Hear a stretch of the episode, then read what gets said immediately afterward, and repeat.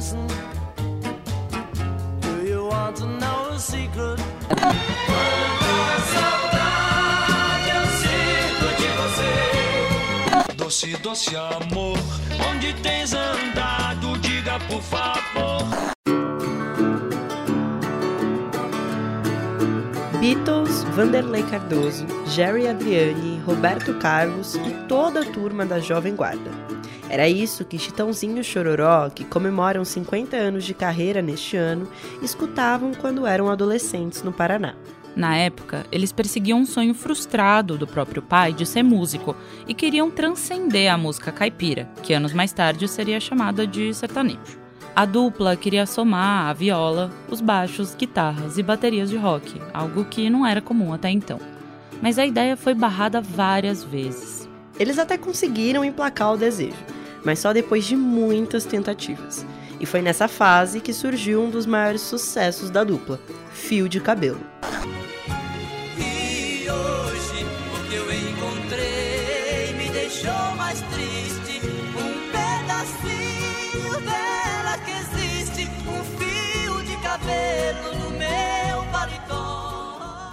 A música ajudou a vender mais de um milhão de cópias do álbum Somos Apaixonados, lançado há 40 anos. É um patamar alcançado apenas por gente como o Roberto Carlos e o Nelson Gonçalves, impensável para a música sertaneja naquela altura.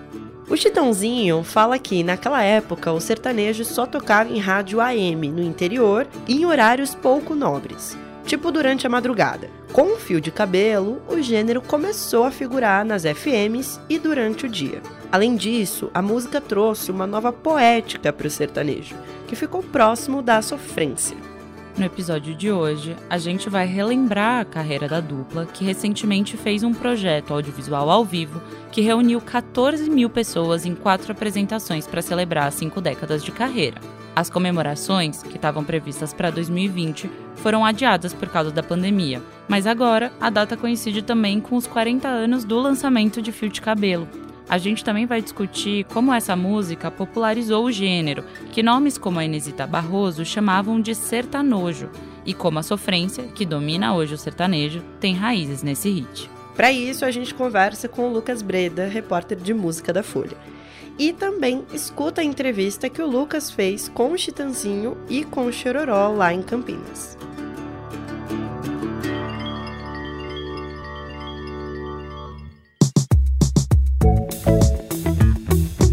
Esse é o Expresso Ilustrado, podcast de cultura da Folha, com episódio novo toda quinta às quatro da tarde. Eu sou a Marina Lourenço. Eu sou a Carolina Moraes e a edição de som é do Rafael Conkle. O Lucas Breda assina um roteiro com a gente. O primeiro grande sucesso de Chitãozinho e Chororó foi Galopeira, que está no primeiro disco da dupla, lançado em 1970. Nessa época, a música caipira tinha inspiração nas rancheiras, nos boleros e nas guarânias, ou seja, a América Latina tinha um papel fundamental no gênero. Isso explica, em parte, o sucesso de Galopeira, que foi importada diretamente do Paraguai.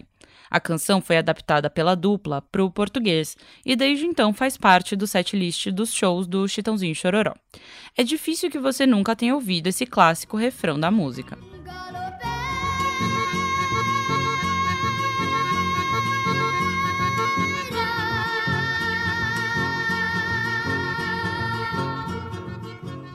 Além da música latina, a dupla foi também influenciada pelo movimento cultural da Jovem Guarda, que marcou os anos 60 com nomes como Roberto Carlos, Vandeleia, Erasmo Carlos, músicos que Chitãozinho e Chororó dizem ter ouvido muito na infância e na juventude. Além de desejarem ter os cabelos longos, como os do Roberto Carlos, os irmãos tinham o interesse de somar as violas, os baixos, as guitarras e as baterias de rock desse movimento, como a gente comentou. Mas isso não foi um desejo fácil de conquistar, mesmo depois do sucesso de Galopeira, que abriu muitas portas para a dupla. Quem falou disso com a gente foi o Lucas Breda. Vão passando os anos, eles vão se sentindo tolhidos pelas gravadoras porque entendiam eles como um, cantores de um, de um ritmo, de um gênero tradicional imutável, vamos dizer assim, que você não poderia perder aquela, aquelas características, senão você não faria sentido o público que você estaria alcançando, né? Tinha que ter só viola e violão, sanfona, sem poder botar outros elementos estéticos ali para poder desenvolver aquela música. Até o fim da década de 70, os irmãos tocavam em circos e contavam o dinheiro escasso que recebiam da gravadora Copacabana, que vivia barrando as tentativas deles de inovar artisticamente. Frustrados, os dois pediram demissão do selo. E aí aconteceu algo que mudou os rumos de Chitãozinho e de Chororó. Eles conheceram o produtor musical Homero Bétio, que depois viraria amigo e empresário da dupla. Tá, a gente foi, eu fui pedir rescisão do contrato na gravadora de tanto contrariado que a gente vivia. Esse aí é o Chitãozinho. Aí o, um dos diretores chamou a gente do lado e falou assim, ó, vamos fazer o seguinte, em vez de vocês saírem, vamos tentar, hoje o Homero veio pra cá, vai tá começando a produzir, tenta mais um disco com ele. Se não der certo, a gente dispensa vocês o ano que vem. Aí nós aceitamos. Aí foi o nosso, o nosso acerto na vida. O Chororó conta que quando eles conheceram o trabalho do Homero, ficaram emocionados, porque era exatamente o tipo de som que eles queriam fazer. Foi aí que músicas como 60 Dias Apaixonado e Amada Amante colocaram a carreira dos irmãos em ascensão. Eles ainda continuavam cantando sobre o campo e hábitos rurais, mas agora incrementavam com outras narrativas. Esse processo foi coroado com Fio de Cabelo, que pôs a música sertaneja no cardápio dos ritmos mais consumidos do Brasil. Mais até do que isso, ela trouxe uma nova poética para o estilo, que ficou mais próximo da música romântica ou brega. E aí a gente tá falando de uma música sertaneja que não tá falando da vivência do campo e nem tá falando de um amor frívolo ou de uma coisa mais, mais mundana, e sim de uma coisa profunda, né? De uma coisa realmente uma sofrência. Aquela letra daquela música, ela é muito, muito dramática. Eu acho que essa é a palavra. O Chororó diz que Fio de Cabelo foi a primeira música a abrir a porteira para o sertanejo ficar mais romântico. Mas nada disso veio sem resistência inclusive dentro do próprio sertanejo, como o Chitãozinho contou ao Lucas. Eu lembro que a Inesita Barroso, ela, ela sempre foi né, a rainha do caipira, e a gente sempre assistiu o programa dela. E admirou ela por isso, né? E ela, ela, fosse, ela, ela não chamava isso de sertanejo, ela chamava de sertanojo. E os anos se passaram, ela nunca chamou a gente para ir no programa dela. Aí o dia que ela chamou, nós falamos, Inesita, nós vamos levar um violão, uma viola, mas nós vamos levar a nossa banda. Você pode vir que vocês são sertanejos. O pesquisador Gustavo Alonso escreveu numa coluna da Folha que o Marciano, da dupla João Mineiro e Marciano e compositor de Fio de Cabelo ao lado de Darcy Rossi, não quis gravar a música porque a achava melodramática demais e melancólica até para os padrões sertanejos. A gente sofreu um preconceito quando nós estouramos, começou a vender bastante, o, o cara rico, que certamente tinha uma origem do interior, que gostava de sertanejo, ele tinha vergonha de entrar na loja, pedir uma fita nossa, um, um LP nosso. Ele mandava o motorista. Só que depois ele tocava no carro. então era muito doido. Depois virou caipira, virou moda. Hoje, a dupla celebra esse pioneirismo com uma agenda bem mais confortável do que na época em que faziam 285 shows no ano. Eles não passam de seis shows por mês e afirmaram que nunca tiveram cachês astronômicos, algo bem diferente do que acontece com os astros do sertanejo atuais, como o Gustavo Lima e o Zé Neto e Cristiano.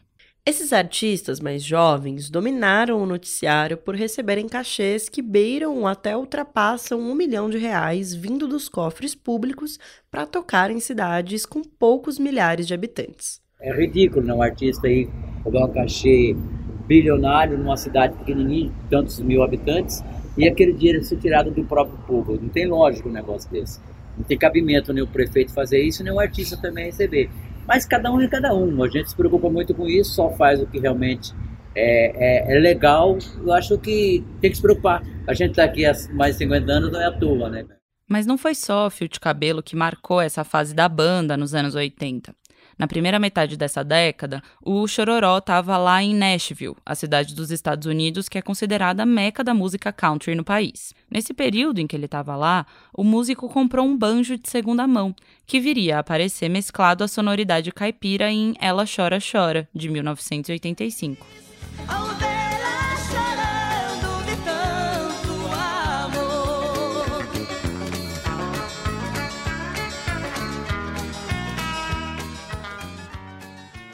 Mas não foi apenas o instrumento que Chitãozinho e Chororó trouxeram na bagagem dos Estados Unidos. Eles começaram a se influenciar por toda aquela estética. Você vê as capas dos discos deles ali a partir dos anos 80, você já começa a perceber que tem as roupas franjadas, bem nesse estilozinho country, as calças coladas, o negócio de um da dupla usar o chapéu e o outro não. Foi uma coisa que o Chitãozinho falou, pô, vou, vou botar o chapéu. Aí começa a ter, você vê, no começo não tem chapéu. São os dois irmãos ali, sabe, um do lado do outro nas capas. A partir do momento, o Chitãozinho tá sempre com chapéu. E aí eles foram começando a desenvolver uma, uma marca, vamos dizer assim, e, e buscando essas influências.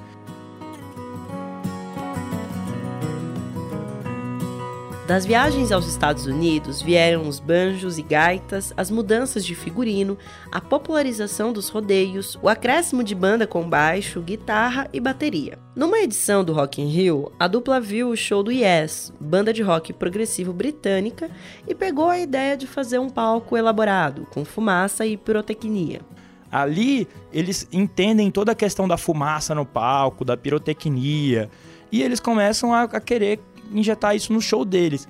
E aí isso, isso vai também trazendo um processo de profissionalização para a música sertaneja. E aí, além de se tornar mais profissional, vem as mudanças estéticas. Aí já tem banjo, já tem gaita, aí, guitarra, bateria, aí você teclado. Aí você já começa a formar uma banda maior, assim, e começa as suas possibilidades ir aumentando.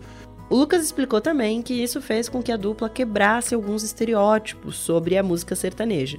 A gente tem que entender também que tem essa coisa da, da música caipira ser tratada como uma coisa que tem que ser simples, sabe? Que tem que ser, que não tem que ser profissional. Ah, bota, sabe, duas violas, bota os caras para cantar, microfone de qualquer jeito e não tem problema, tipo, sabe? Porque a música é simples e ela tem que ser simples, ela tem que continuar simples. Tem uma frase do Chororó que eu não vou me lembrar exatamente como é, mas ele fala assim: se a gente não tivesse dado esse passo, se a gente não tivesse tomado esses riscos, a gente estaria cantando em circo até hoje. Que era o que eles faziam no começo da carreira, cantar em circo, ganhar muito pouco dinheiro, ficar aquela coisa mesmo de animar a plateia, de ser uma coisa bonita, cândida, sabe? Mas que não ia para muito lugar, ia ficar por ali daquele jeito purista e tal, puro, sem, sem nenhum tipo de, entre aspas, contaminação de outros tipos de música estrangeiras e tal. No auge do sucesso, a dupla apoiou o Fernando Collor contra o Lula em 1989. O apoio de uma série de sertanejos, inclusive de Chitãozinho Chororó, ficou registrada numa gravação do Sabadão Sertanejo, programa do SBT, em que vários artistas do gênero, como as irmãs Galvão e o Zezé de Camargo, se encontraram com o ex-presidente. Eu tô morrendo de saudade,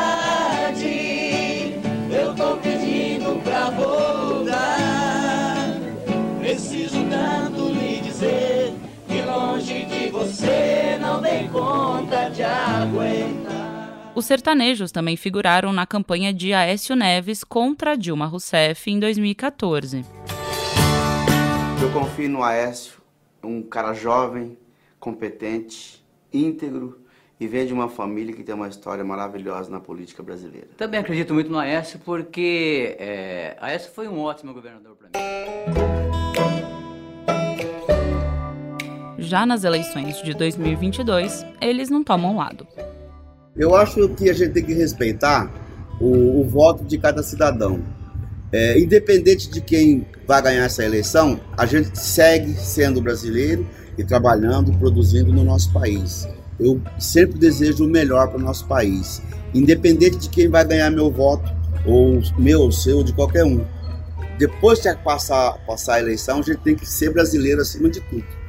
E torcer para que o Brasil saiba escolher e que se encaminhe a gente possa sempre ter um futuro melhor, porque esse povo merece. O Chitãozinho vê certa semelhança entre o apoio que a classe sertaneja deu a Collor e que dá atualmente ao presidente Jair Bolsonaro. Já o Chororó resume o que pensa sobre isso com a música A Nossa Voz, que a dupla gravou na eleição de 2018.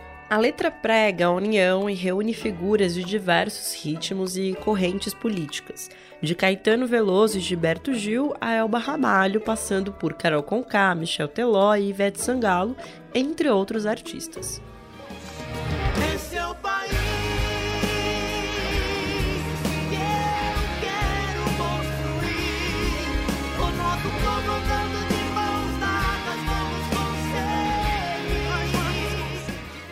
Em resumo, o que ele defende é que a gente se mantenha num regime democrático, independentemente das várias opiniões políticas em jogo. Vamos continuar assim, que a gente sabe que do outro jeito não foi legal. A gente pegou o finalzinho, a gente era criança ainda, mas eu me lembro muito bem que era mais, bem mais difícil.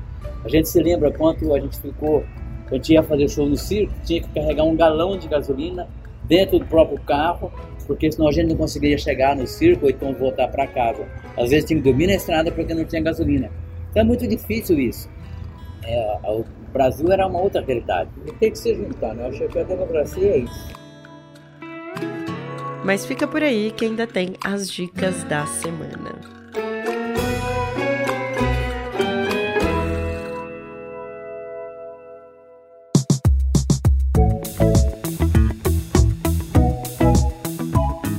Carol, o que, que você vai indicar pra gente hoje?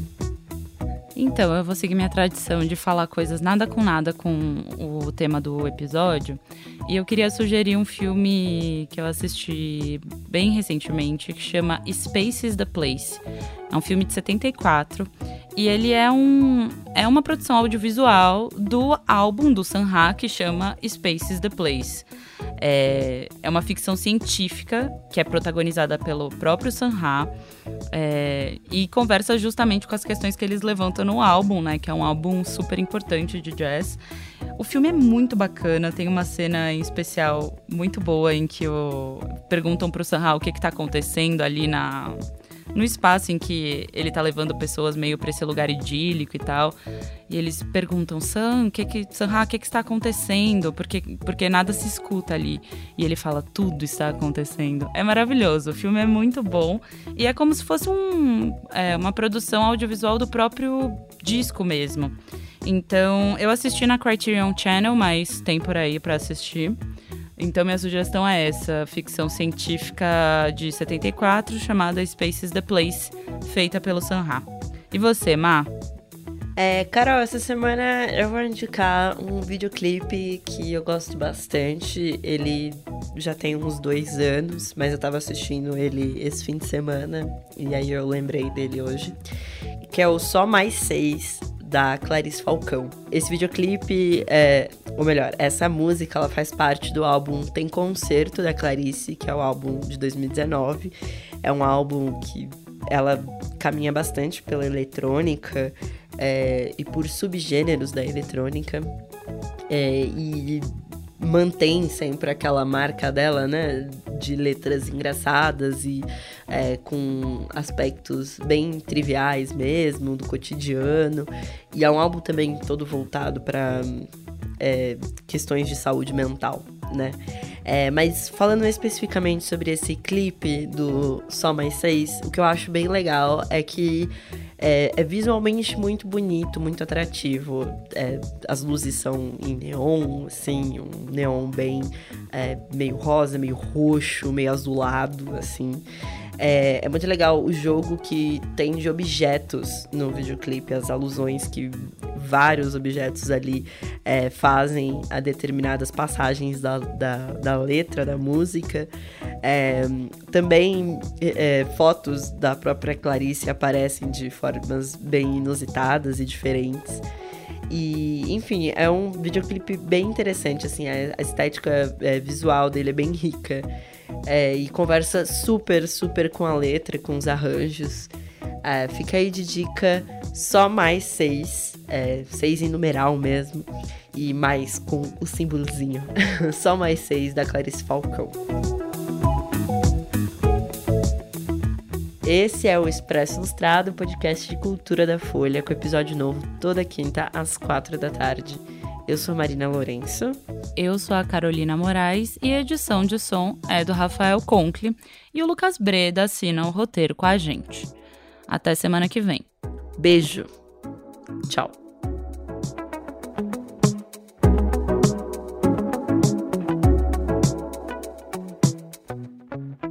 O chororó. Ah, esquece. E... É você que lê essa e eu leio a próxima. isso, isso, isso.